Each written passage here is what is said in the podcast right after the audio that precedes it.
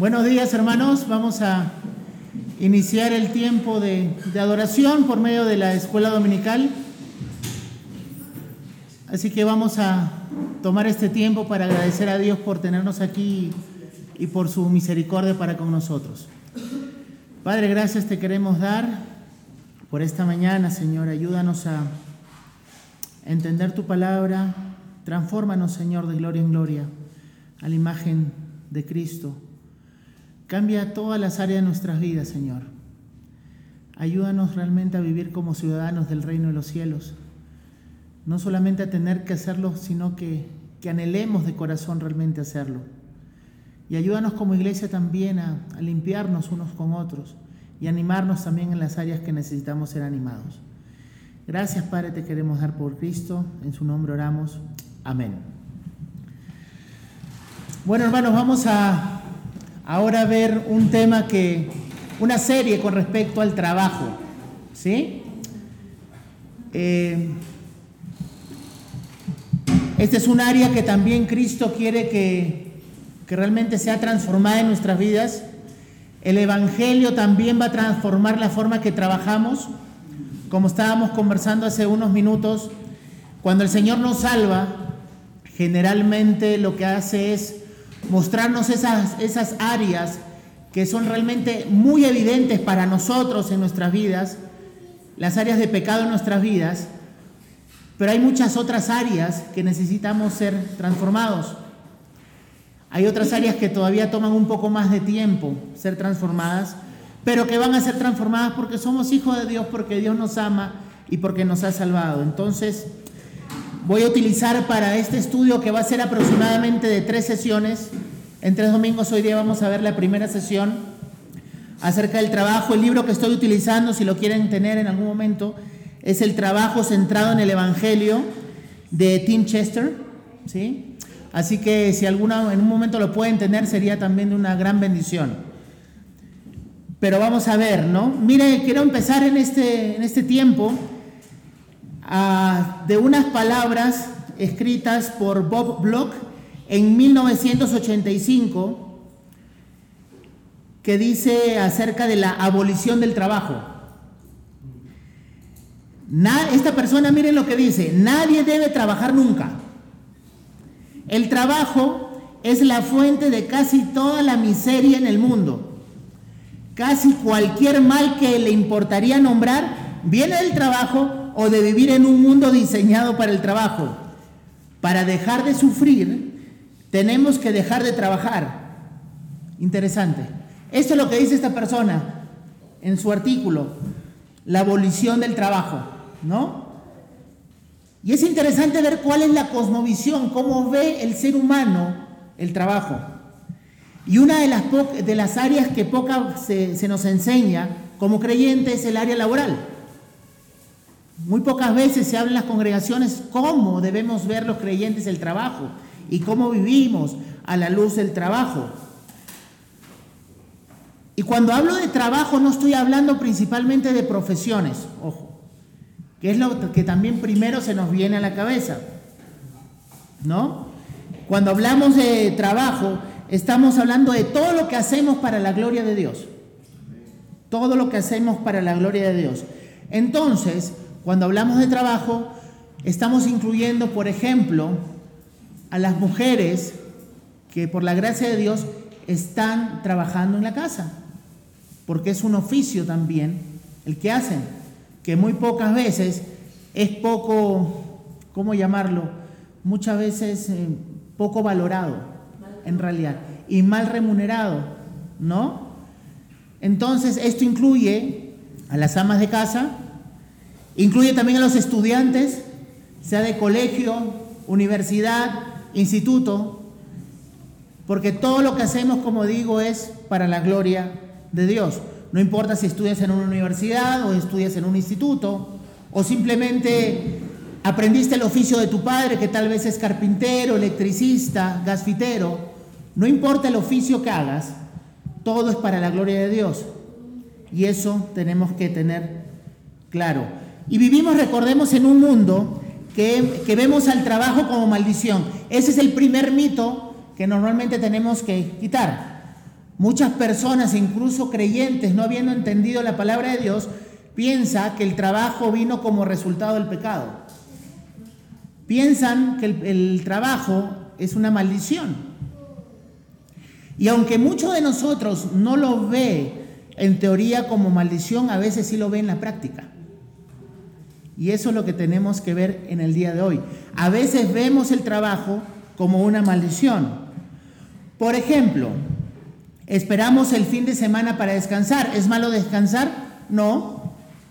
Pero ¿qué pasa cuando quieres descansar porque realmente estás aburrido de ir a tu trabajo? Estás buscando un día de descanso porque te fue mal en el trabajo y ya no quieres saber nada de tu jefe o de tus compañeros de trabajo.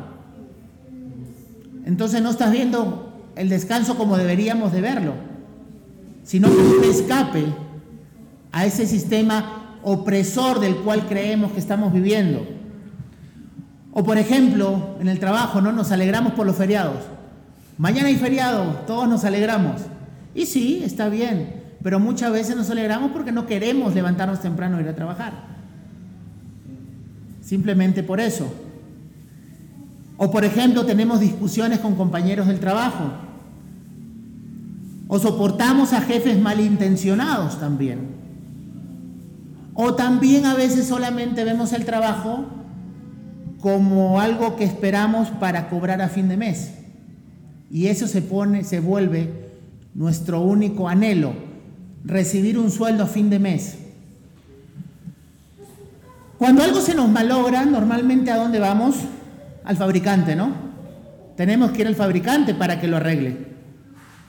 Y eso en realidad es lo ideal. Si se nos malogra nuestra cocina, por ejemplo, sería ideal llevarlo al mismo fabricante para que lo solucione. Lo mismo pasaría con el frigidero, con cualquier electrodoméstico. Si se nos rompe una puerta, buscamos un carpintero y así sucesivamente.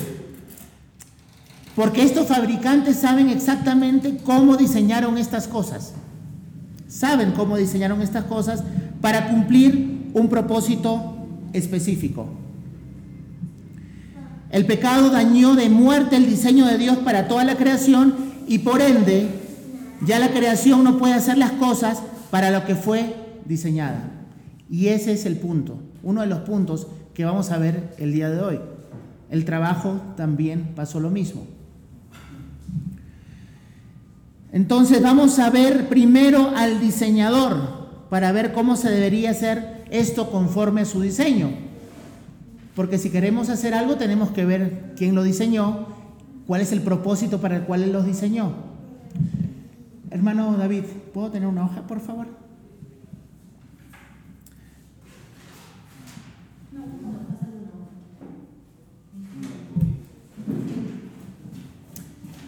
Gracias.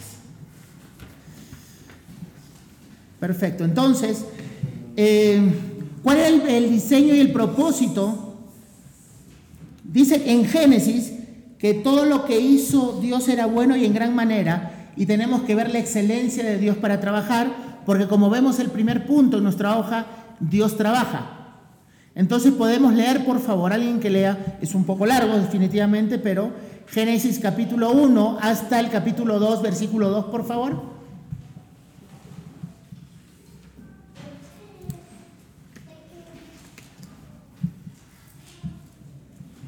Todo el capítulo 1 y del capítulo 2 hasta el versículo 2, por favor.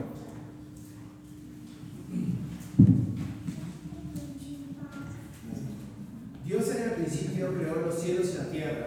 La tierra estaba desordenada y vacía. Las tinieblas cubrían la paz del abismo y el Espíritu de Dios se movía sobre la superficie de las aguas. Y dijo Dios, que haya la luz, y hubo luz. Y vio Dios que la luz era buena, y separó Dios la luz de las tinieblas.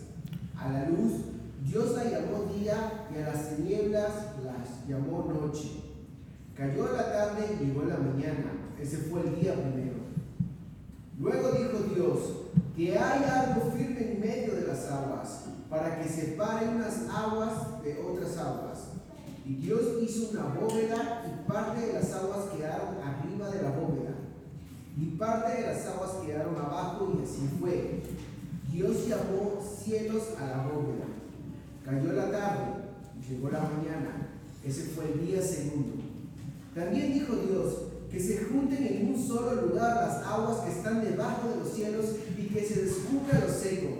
Y así fue. A lo seco Dios lo llamó tierra y al conjunto de las aguas lo llamó mares. Y vio Dios que era bueno. Después dijo Dios, que produzca la tierra hierba verde, hierba que dé semilla y árboles frutales sobre la tierra que den frutos según su género, y cuya semilla esté en ellos, y así fue. Y así la tierra produjo hierba verde, hierba que da semillas según su naturaleza, y árboles que dan frutos según su género, y cuya semilla está en ellos. Y vio Dios que era bueno. Cayó la tarde y llegó la mañana, ese fue el día tercero. Luego dijo Dios que haya lumbreras en la bóveda celeste. Miren, siempre cuando vemos la palabra de Dios aquí en Génesis, Dios creando todas las cosas que ha creado, siempre cuando termina un día de trabajo o lo que crea, siempre dice que vio Dios que era bueno. Y una de esas cosas es un principio para nosotros ahora como creyentes también. Si las cosas que hacemos son realmente buenas, regulares, malas o un trabajo de excelencia. Dios también dice que cuando vio lo que hizo era bueno y en gran manera. Bueno y en gran manera. No solamente se quedó en que algo era bueno, sino que fue en gran manera bueno. Y es así como Dios trabaja. Es así como Dios hace las cosas. Porque Dios hace las cosas con excelencia. El diseño y el propósito de Dios para con el trabajo es desplegar su gloria en la creación buscando el bien de los demás. Eso es lo que hace Dios cuando crea o cuando trabaja. Buscar su gloria y el bien de los demás.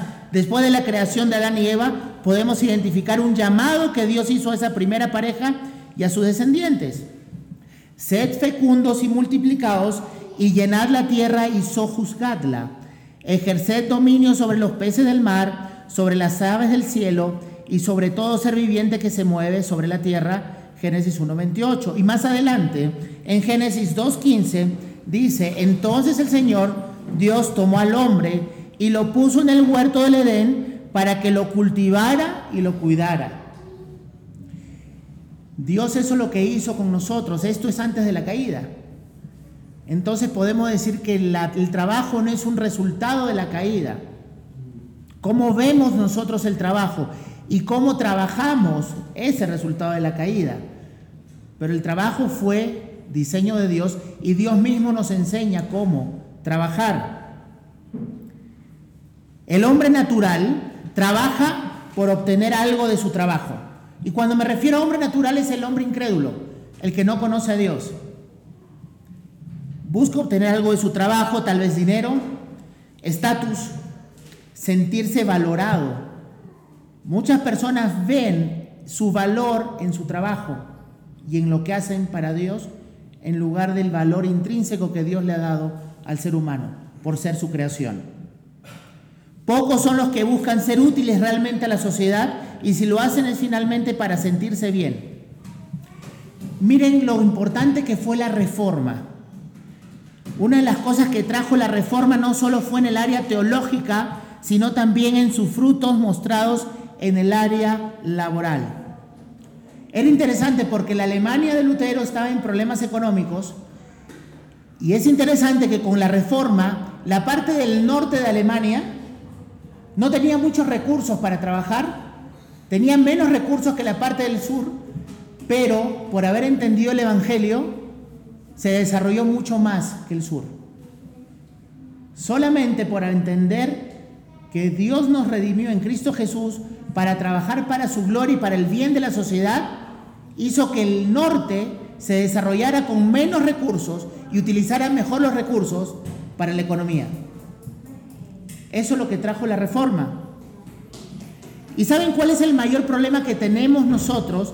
Es el problema del secularismo que muchas veces está consciente o inconscientemente en nuestras cabecitas. La reforma preparó el camino para lo que se llama la ética protestante del trabajo. La idea de Martín Lutero del sacerdocio de todos los creyentes hizo añicos la estricta separación entre lo secular o lo mundano y lo espiritual, que era una idea común en la iglesia antes de la reforma. Al anular esa diferenciación, se elevó el reconocimiento del trabajo secular. Ya no se veían más las profesiones seculares como inferiores a la vida contemplativa de los monasterios o al ministerio de un sacerdote, Dios podía ser glorificado en cualquier tipo de trabajo honrado. Y es lo que aún todavía queda como secuela en la iglesia en estos tiempos.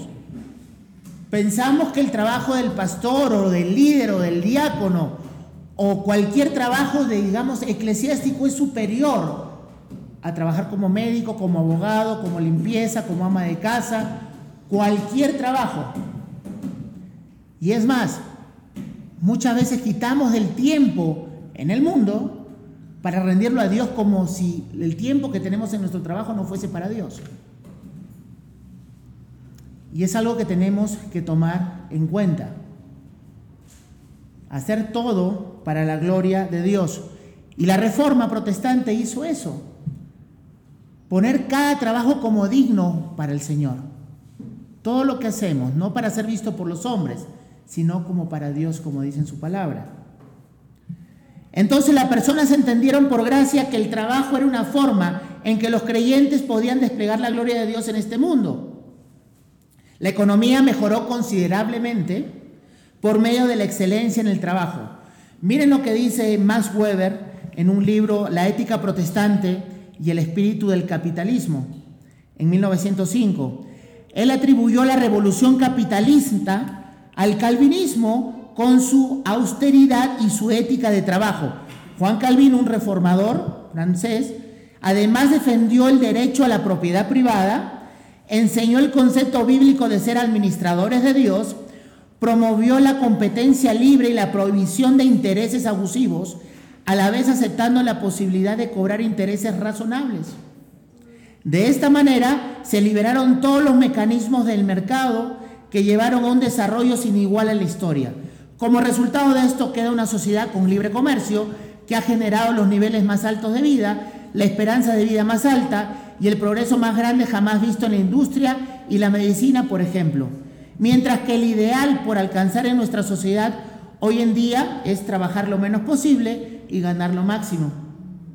La ética del trabajo en la tradición judeocristiana es glorificar a Dios precisamente a través del trabajo. El Evangelio entra a cada área de nuestras vidas y el trabajo no es la excepción. Pero ¿qué pasó? Por eso vamos a ver las preguntas aquí. Según las escrituras, ¿cómo hizo su trabajo Dios? ¿Quién puede responder? ¿Cómo hizo su trabajo Dios? De excelencia, bueno y en gran manera. ¿Y cómo lo ve Dios? Así.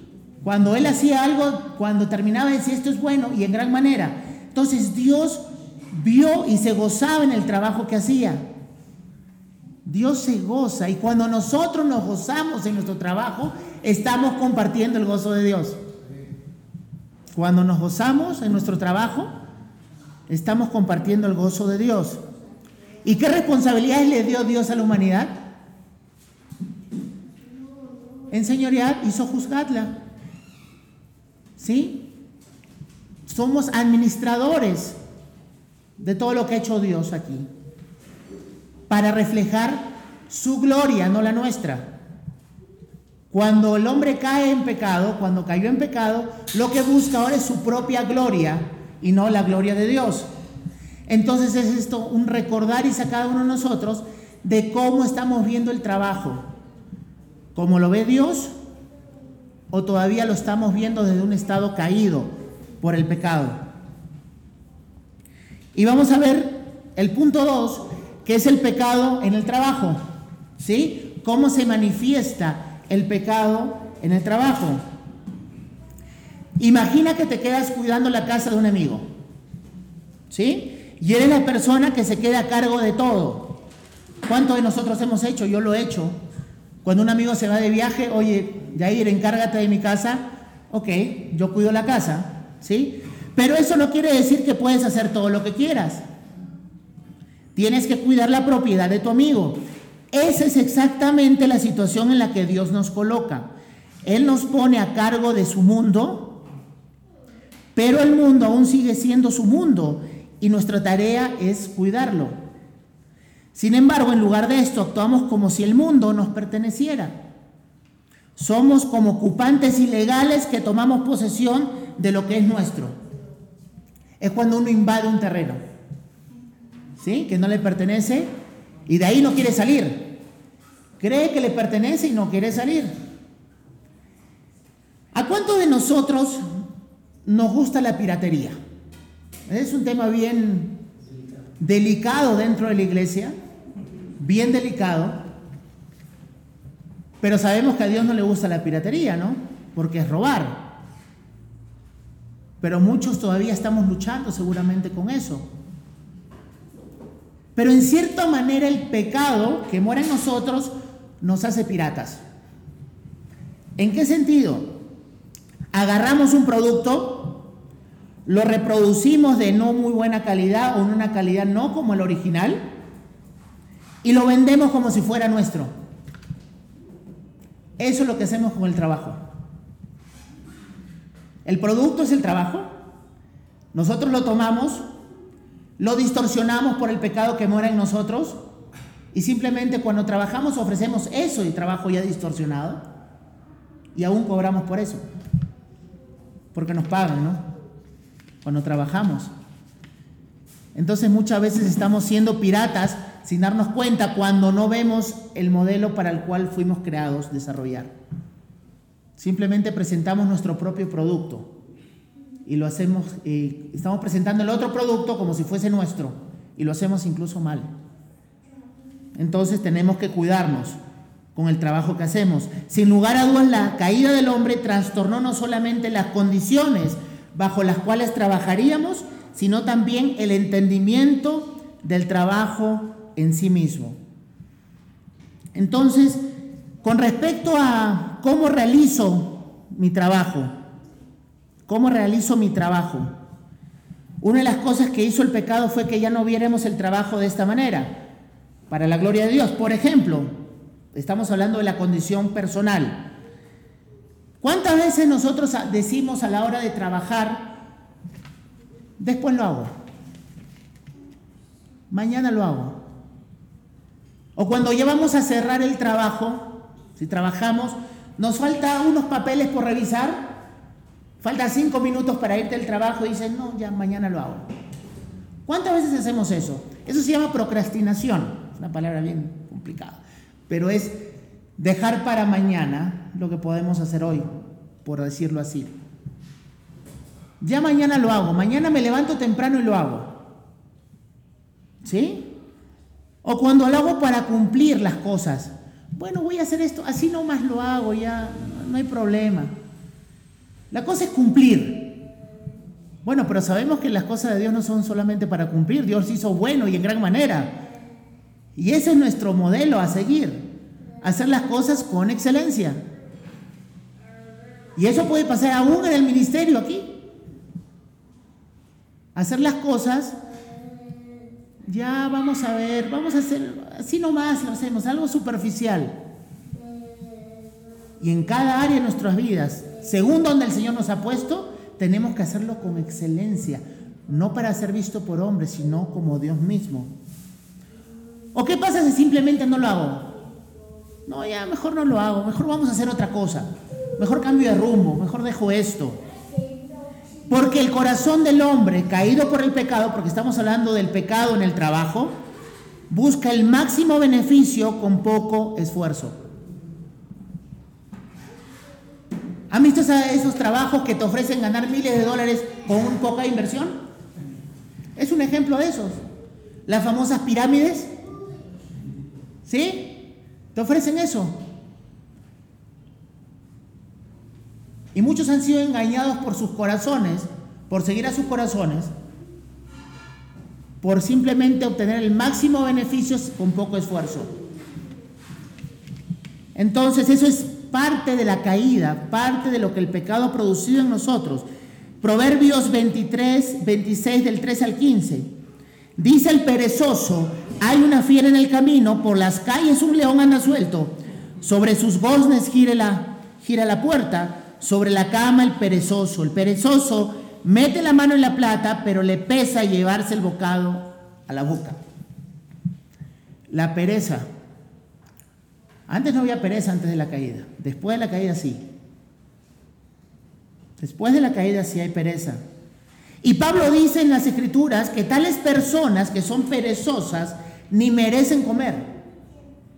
Dicho de otro modo, no debemos afirmar a alguien en su pereza y proveerle para sus necesidades. Ojo, tenemos que trabajar y hacerlo para la gloria de Dios, entendiendo cuál es el propósito, desplegar en este mundo la gloria de Dios. El escritor de Proverbios describe el mundo bueno que Dios creó como un mundo de causas y efectos predecibles en el que el trabajo duro se recompensa. Dice Proverbios 12:11, el que labra su tierra tendrá abundante comida, pero el que sueña despierto es un imprudente.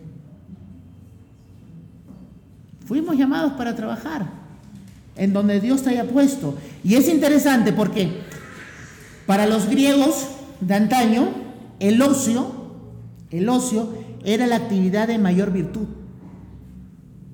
El ocio era la actividad de mayor virtud y le llamaron trabajo a la negación del ocio. O sea, era quitar una virtud. Si trabajabas, quitabas una virtud que tenías en sí mismo. En esa cultura se llegó a creer que trabajar por necesidad era indigno de un hombre libre. Por tanto, para aquellos entre los trabajos más nobles estaba el filosofar y el hacer política. Interesante, ¿no?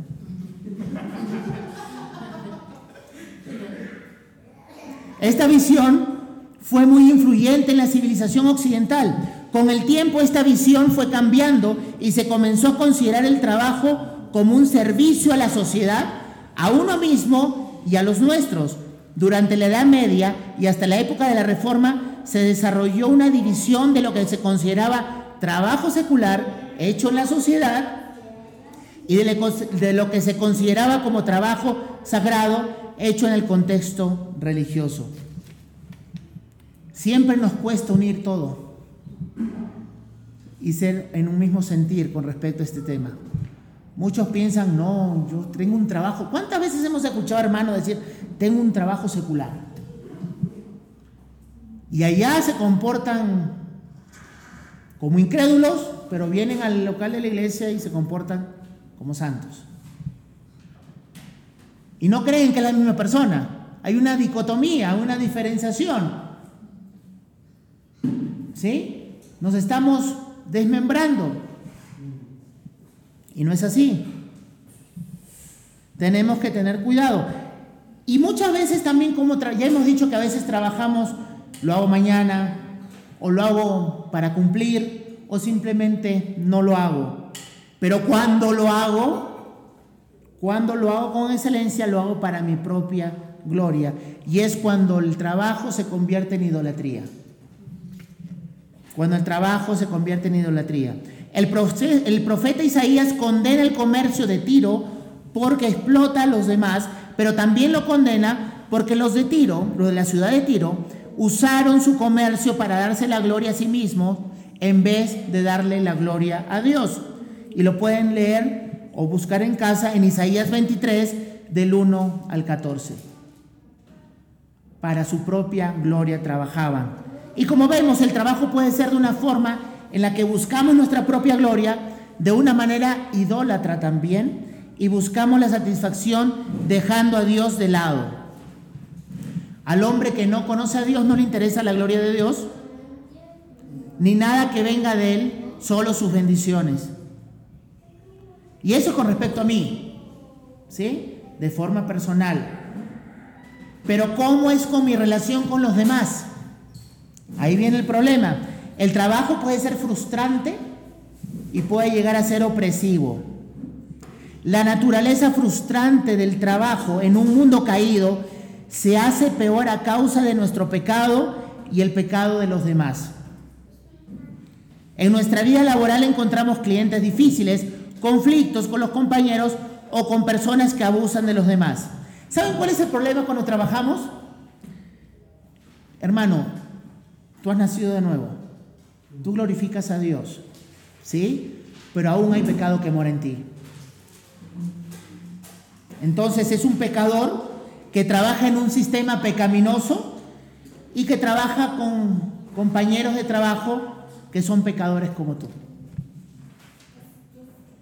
Ese es el problema. Cuando no entendemos a qué hemos sido llamados. Por eso hay los conflictos. A veces creemos, siempre decimos, no, el problema es el, el, jefe, el problema son mis compañeros. No, en ti también hay problema porque hay un pecado que tienes que mortificar.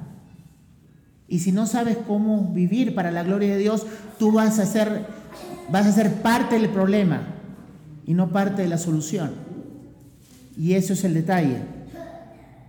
Entonces, eso es lo que ha hecho el trabajo, el pecado en el trabajo, distorsionar nuestra cosmovisión de qué es lo que quiere el Señor en todas esas áreas. Sea cual sea, seas estudiante, trabajador fuera de casa, trabajador en casa, cualquier trabajo.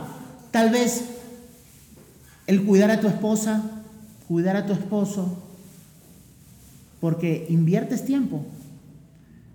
Cuidar a tus hijos, porque inviertes tiempo. Y es un trabajo que muchos ya no quieren hacer al mismo tiempo. Finalmente vamos a ver que Jesús trabaja y vamos a ver el trabajo redimido, el trabajo que ha sido redimido por la cruz de Cristo. Y el pecado afectó nuestra forma de ver la vida en cada área, incluyendo el área laboral. ¿Sí? Incluyendo el área laboral. Pero Jesús es el inicio de la nueva humanidad de Dios y su justicia afecta a todos los que por la fe estamos en Él. Es un mundo redimido. Recuerdan lo que ya vimos en las prédicas en Romanos 8. La creación espera qué cosa? Con ansiedad Está esperando con ansiedad la revelación de los hijos de Dios porque fue sometida a frustración. Esto no sucedió por su propia voluntad, sino que fue porque del que así lo dispuso, que es Dios, pero queda la firme esperanza de que la creación misma ha de ser liberada de la corrupción que la esclaviza para así alcanzar la gloriosa libertad de los hijos de Dios. Romanos 8 del 19 al 21. Como cristianos, Puede que no seamos capaces de renovar todo el mundo, pero podemos hacer diferencia por medio de nuestro trabajo. Y podemos hacerlo definitivamente. La pregunta que nos podemos hacer es, ¿en qué posición te ha puesto Dios? ¿En qué posición? ¿En qué estás trabajando ahora? ¿Podemos leer por favor Hebreos 2 del 5 al 9?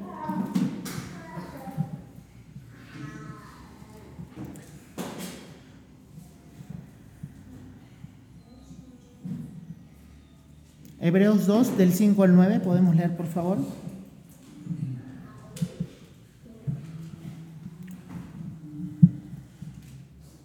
Sí.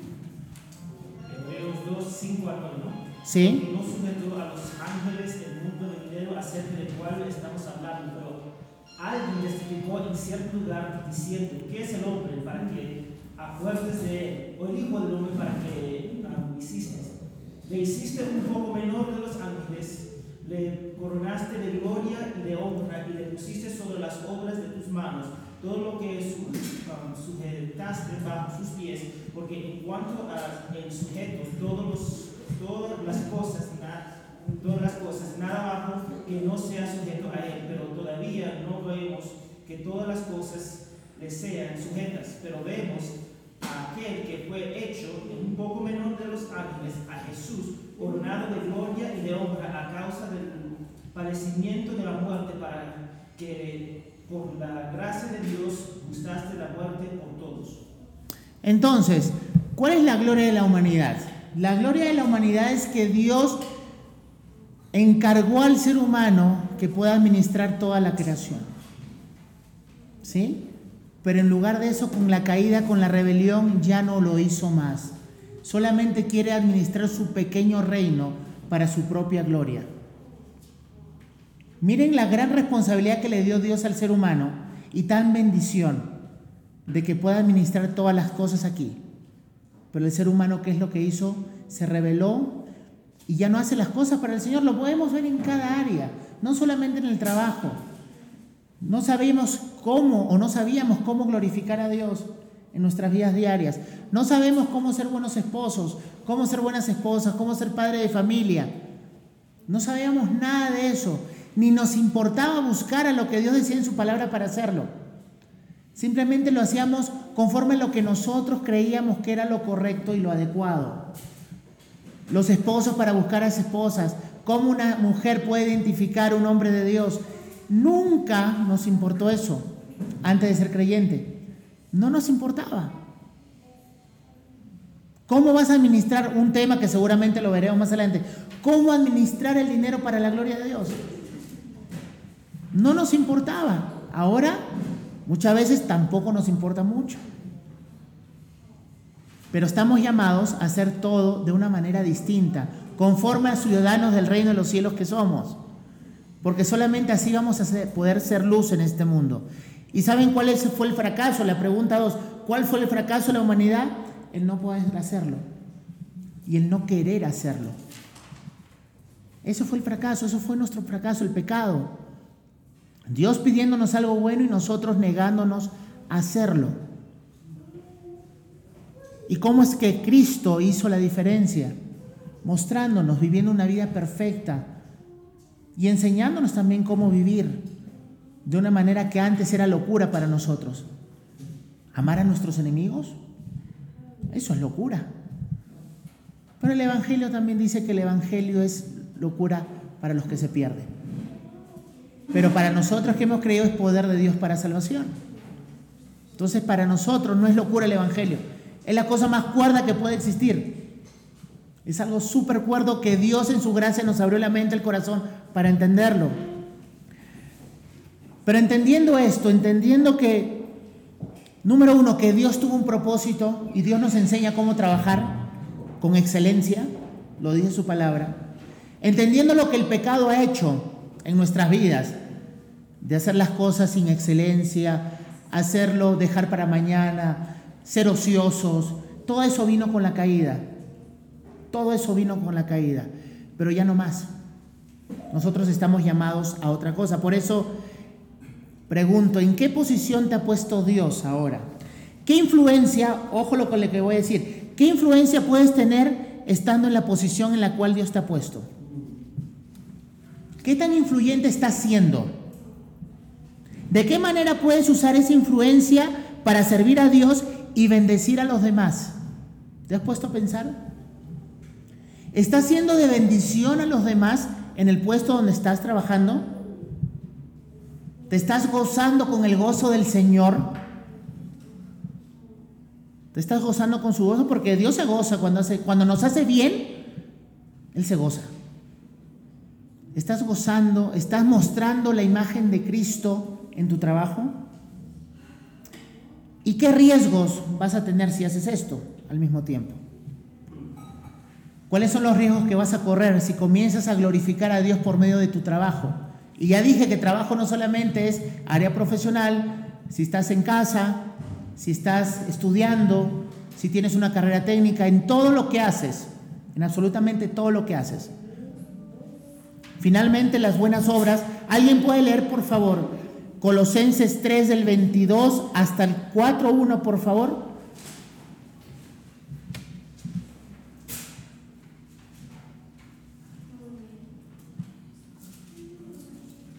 Colosenses 3 desde el 22 hasta el capítulo 4.1, por favor.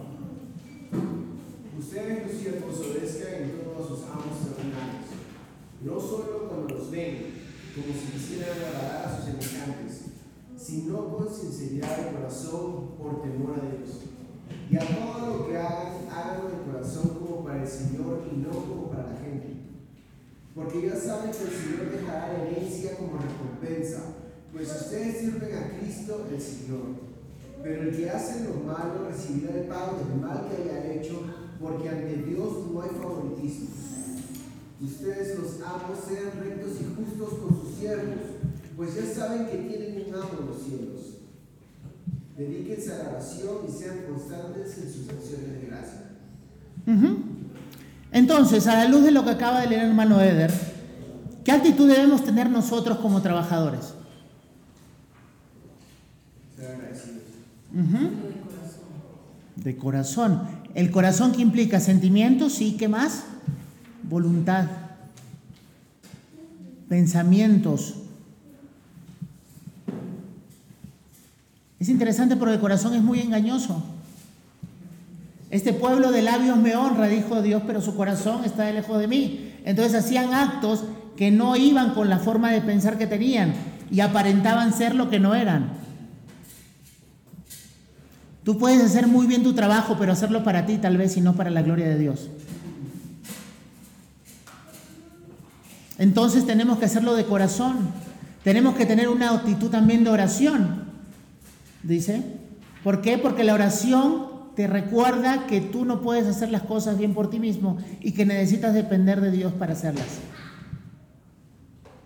Por eso que cada vez que vamos a salir a trabajar o quedarnos a trabajar en casa debemos orar para pedir dirección y para pedir a Dios que nos recuerde cuál es el propósito del trabajo que vamos a hacer en el día.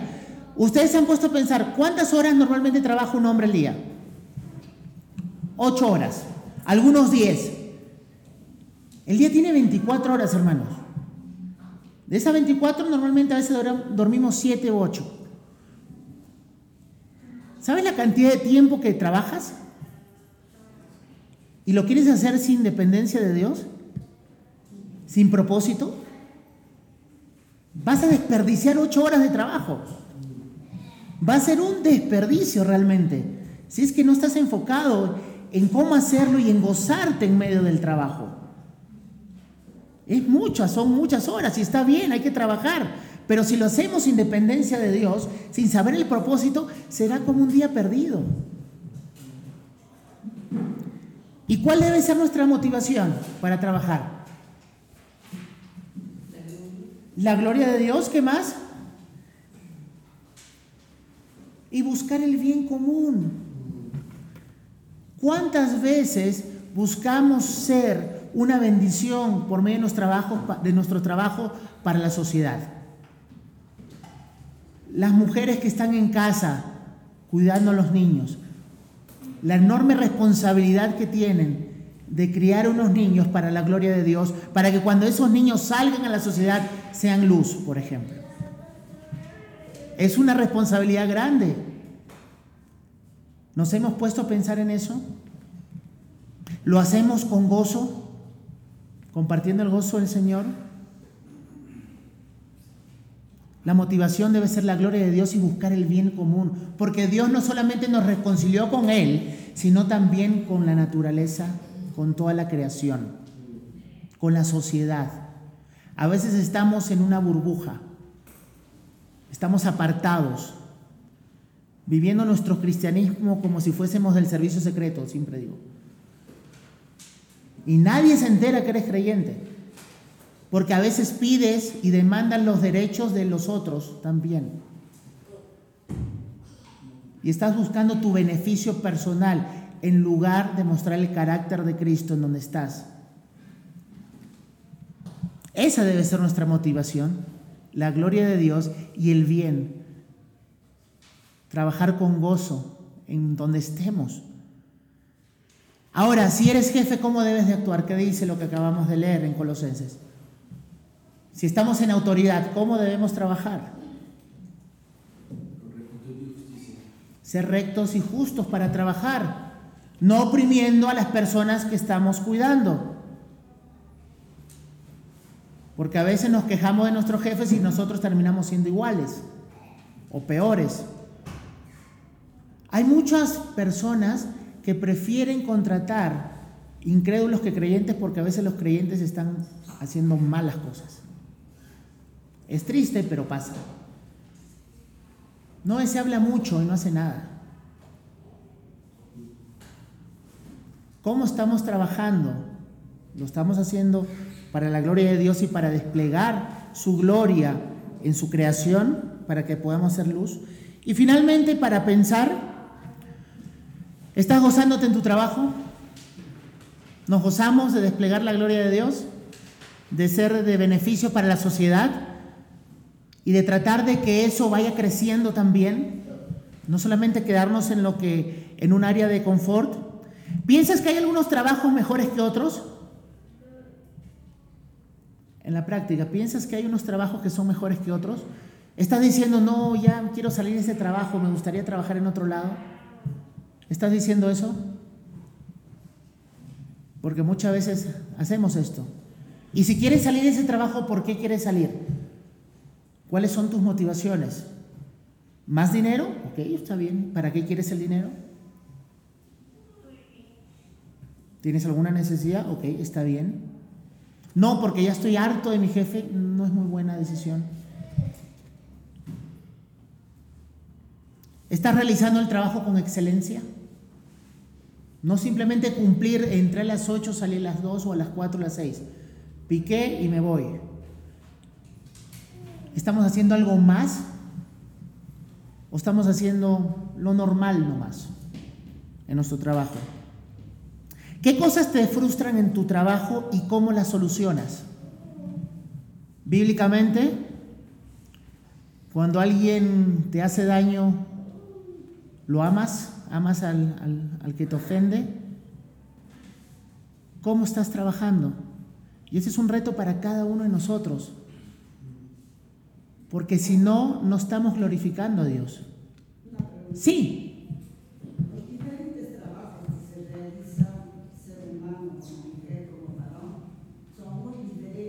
Amas de casa, por ejemplo, no conseguimos ningún sueldo.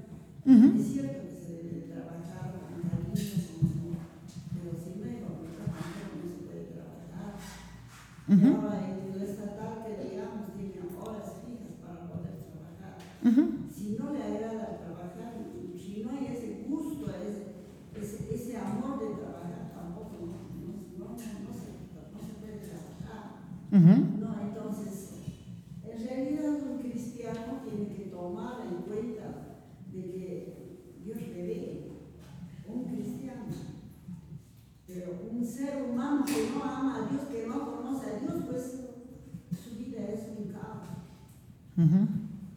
Sí. hay mucha diferencia entre muchas personas que realmente vivimos en esta tierra.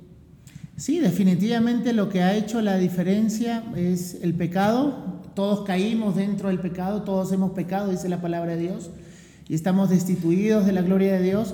Solamente por una persona, por la justicia de una persona, podemos ser declarados justos delante de Dios por medio de la justicia de Cristo en nuestras vidas, puesta a nuestro favor y entendamos que el pecado ha distorsionado todo lo que debería ser el trabajo y lo que debería de significar el trabajo para el ser humano. Por eso es que el ser humano ya no, las motivaciones del ser humano pueden ser económicas, puede ser de un estatus, puede ser de, buscar identidad en el trabajo, sentirse apreciados por algo que hace y no por lo que es en sí mismo, que es la imagen de Cristo o la imagen de Dios, mejor dicho, puesta en cada uno de nosotros. Pero definitivamente el problema aquí es que aún muchos en el mundo cristiano no saben cómo trabajar. Ese es el detalle. Como dije hace un momento, muchos ahora, muchos jefes contratan a incrédulos porque trabajan mucho mejor que los creyentes. Porque muchos de los creyentes piensan que el mundo se divide en lo secular y lo sagrado. Y ese es el punto. Que a veces creemos, Estar aquí es sagrado, estar fuera de este local y es mundano y es del mundo y termino comportándome como mundo en vez de ser luz afuera también. Porque hemos hecho esa separación que Dios nunca tuvo la intención de hacer en el ser humano, de hacer acepción de personas. Y nosotros tenemos que entender eso. Finalmente, otra pregunta que quiero hacer, ¿quién es tu Dios funcional? No digo quién es tu Dios en teoría, teológicamente, sino el Dios que te hace hacer lo que haces. O el jefe, mejor dicho, que te hace hacerlo. ¿Quién es tu jefe funcional? ¿El que te ha contratado? ¿O Dios mismo que te ha salvado?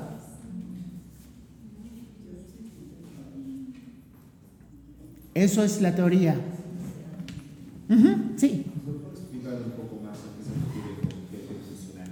Es lo que estoy diciendo. en- en- ¿Qué es lo que te motiva? ¿Qué es lo que te motiva a trabajar? ¿Quién te motiva a trabajar? Tu jefe, el sueldo que te da, los beneficios, te paga CTS, te da vacaciones, truncas. ¿Él es tu jefe? ¿O Dios?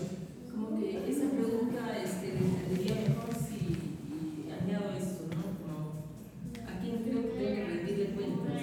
¿Va Ujú. a pagar Ujú, con el que estoy viéndolo físicamente todos los días? ujú. O, o tengo que rendir cuentas cada día a Dios de cómo hice mi trabajo? Exacto. Ama de casa, como eh, asistente, como, como fuera, como médico, ¿no? Ujú, Exacto. Exacto. ¿Quién te, ¿Quién te motiva realmente a hacer lo que haces? ¿Quién te está motivando el día a día a hacer lo que haces? ¿Por qué vas cada día temprano a tu trabajo? ¿Por qué vas? ¿Para quién vas? ¿Para cumplir un horario de trabajo? ¿Para recibir un sueldo? ¿Para sentirte útil? ¿Para sentirte valorado? ¿O vas para la gloria de Dios y para servir a la comunidad en la cual estás y Dios te ha puesto?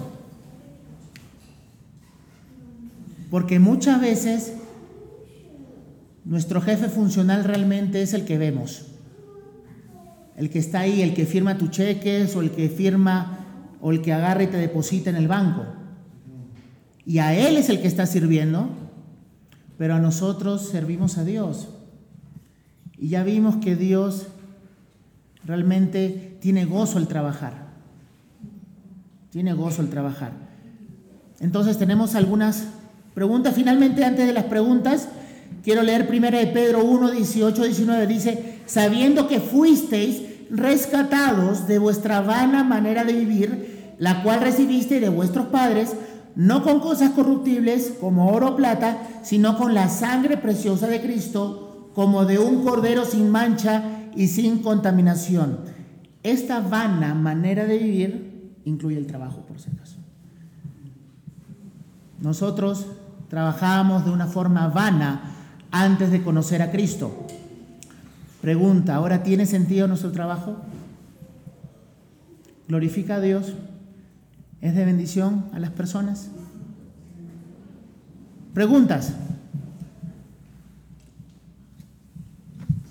Eh, teniendo en cuenta que, o sea, todas estas cosas, hacer el trabajo con excelencia, eh, hacer todo para la gloria de Dios, para el ah, en realidad teniendo en cuenta que todo esto es resultado de pasar tiempos con Dios, mejor dicho, teniendo en cuenta que todo esto es resultado de conocer más a Dios, tal vez nos pueda hablar un poco acerca de la importancia de nuestros tiempos de comunión con Dios, de la importancia de, nuestros tiempos devocionales, que de pronto muchos de nosotros tenemos descuidado. Queremos hacer lo segundo, pero no queremos hacer. Bueno, la pregunta podría ser también que nos podemos hacer, ¿cuántos de nosotros pasa un tiempo con Dios en medio de su palabra y de oración antes de salir al trabajo? Si no lo estamos haciendo, ¿cómo pretendemos vivir para la gloria de Dios? Miren, puede pasar en el fútbol amateur, ¿sí? Pero en el fútbol profesional no hay equipo que salga a la cancha sin antes recibir las instrucciones del técnico. No existe equipo profesional que antes de salir al campo de juego no reciba antes las instrucciones del técnico. Pero muchas veces nosotros salimos de casa sin disfrutar de Dios y sin saber qué es lo que quiere Dios para nosotros. Y salimos apurados a trabajar. Pregunta, ¿qué vamos a ofrecer? ¿Qué servicio estamos ofreciendo si es que no pasamos tiempo con Dios? Disfrutar, no es que tengo que pasar tiempo con Dios, es quiero, anhelo esos tiempos con Dios, disfruto de esos tiempos con Dios. ¿Qué pasaría cuando un cristiano no está desarrollando la característica de Cristo en el trabajo? Llega tarde, um, no trabaja bien. um, ¿Cuál sería la mejor forma de acercarse a esa persona? Bueno, eh, la mejor forma de acercarnos siempre es con la palabra de Dios y, y conocer la- cuál es la voluntad de Dios. Muchas veces, como dije al principio, Dios nos ha librado de nuestra vana manera de vivir en muchas áreas de nuestra vida, pero hay áreas que nosotros mismos no tomamos en cuenta y es posible que no tomemos en cuenta esas áreas porque creemos que lo estamos haciendo bien o que lo hacemos mucho mejor que lo que Dios quiere. Entonces la forma de acercarnos es en gracia, en amor, acercarnos a la persona y recordarle cuál es el propósito de Dios en el área laboral también, porque no hay área de nuestras vidas que Dios no tenga control. No hay área de... Dime. Um, ¿Y qué pasaría, si el trabajo está en conflicto con la palabra de Dios? ¿O qué pasa? Sí, bueno, definitivamente nosotros tenemos que ver el tipo de trabajo que podemos tener. Y para eso Dios nos ha dado discernimiento por medio de su palabra, para ver realmente si tu jefe ya te está pidiendo algo que va en contra de la palabra de Dios, es parte de la vida recta del creyente, muchas veces va a tener que renunciar a ese tipo de cosas. Muchas veces va a tener que renunciar a ese tipo de trabajos. Y es por eso que va a ser parte del sufrimiento del creyente en este mundo. Porque cuando no se quiera acoplar al sistema de este mundo, y muchos cristianos aún por preservar su trabajo, se quedan pecando en contra de Dios porque hacen cosas que van en contra de la palabra de Dios. Entonces, tenemos que evaluar nuestro trabajo siempre a la duda de las escrituras, no salirnos a la primera tampoco, ¿sí? Tenemos que mantenerlo toda la oración y ser convencidos por Dios realmente acerca de lo que está pasando en el trabajo. Porque al mismo tiempo no estamos, estamos llamados a hacer luz y a ser puestos encima, no para escondernos al mismo tiempo. Una, una prudencia o un cierto tiempo en el cual uno debe considerar a testificar en el trabajo, porque por lo que tú dices, hay personas que a veces profesan cristianismo, pero trabajan mal, pero se la pasan testificando. Y a veces creo que es un, digamos, un, un montón de malo que ellos hacen. Entonces, quería saber si es que hay un tiempo prudente y cómo se debe hacer el trabajo. Bueno, nos, parte de- de testificar nosotros mismos es conforme a lo que nosotros trabajamos. ¿Cómo estamos trabajando? Nuestras vidas tienen que ser como una Biblia abierta, como alguna vez alguien dijo, muchas de las personas no van a abrir sus Biblias, pero por medio de tu vida van a ver esas Biblias vivas realmente, ¿no? Y lo principal, obviamente, tiene que ir de la mano el trabajo y testificar de Cristo también. Hay algunos que simplemente trabajan y no hablan de Cristo al mismo tiempo. Trabajan bien, pero esa es una puerta de entrada para también poder eh, testificar a Cristo, porque si eres creyente y estás haciendo tu trabajo para la gloria de Dios, en algún momento te van a preguntar, oye, ¿por qué, ¿por qué haces tan bien las cosas? Te van a preguntar, oye, ¿por qué no te, por qué si, si el horario de salida es a las 5, ¿por qué saliste a las 5 y media? ¿Por qué te quedaste haciendo esos papeles? Déjalos para el otro día, no hay ningún problema. ¿Por qué lo haces, ah? Y ahí es una puerta de entrada para hablar de Cristo también, de la excelencia del trabajo del creyente, ¿no? Entonces, siempre hay, hay oportunidad de testificar, como dices, siempre, pero nuestras vidas tienen que ir acorde con lo que testificamos. Porque Jesús le dijo a, a sus discípulos, hagan lo que dicen los fariseos, pero no hagan conforme a sus obras. Ellos hablaban mucho, pero no hacían lo que decían. ¿Alguien más? Sí, Gaby. Sí, eh, Pastor Jair, al, al inicio nos diste a entender que no solamente cuando uno trabaja en un trabajo remunerado o fuera de casa, como con un jefe, eso es un trabajo, ¿no? Sino, bueno, el ama de casa, eh, el estudiante que va a, Ujú. a- a la universidad, está haciendo un esfuerzo, un trabajo, Ujú. ¿no? Y tiene autoridad por encima, ¿no? Entonces, ah, quiere decir que todo lo que hagamos, todo el esfuerzo que hagamos, eh, se podría aplicar estos principios que es para el trabajo, no para Exacto. vistos eh, con un corazón sincero, temiendo al Señor, este, agradecidos, orando, igual, igual sabiendo que cada día le rendimos cuentas a Dios, poniendo el Ujú. ejemplo para algunas de nosotras que somos amas Ujú. de casa y que también a veces trabajamos en otras cosas por alguna remuneración. ¿no? Este, esto que mencionaste de la procrastinación, ¿no? Ujú. Posponer o postergar, mañana lo voy a hacer, mañana lo voy a hacer. Eh, eso se aplica igual para un ama de casa que para alguien que trabaja en una empresa, de- en un trabajo de Para todos. ¿no? Eh, Sí. Sí, y es por eso que Pablo dijo un versículo tan sencillo, entendiendo el corazón del ser humano, sea que comáis o bebáis, hacerlo todo para la gloria de Dios. Mire, algo tan sencillo. Hasta lo más sencillo, hasta lo que tú crees que no deberías hacerlo para el Señor, hazlo para la gloria de Dios. Y eso es lo que tenemos que entender. Todo es para el Señor, porque de Él y para Él y por Él son todas las cosas, a Él sea la gloria. Entonces, eso es lo que tenemos que entender. El hombre siempre va a hacer la distinción entre lo secular o mundano y lo sagrado. Ese es nuestro problema. Por eso es que no estamos impactando en nuestros trabajos.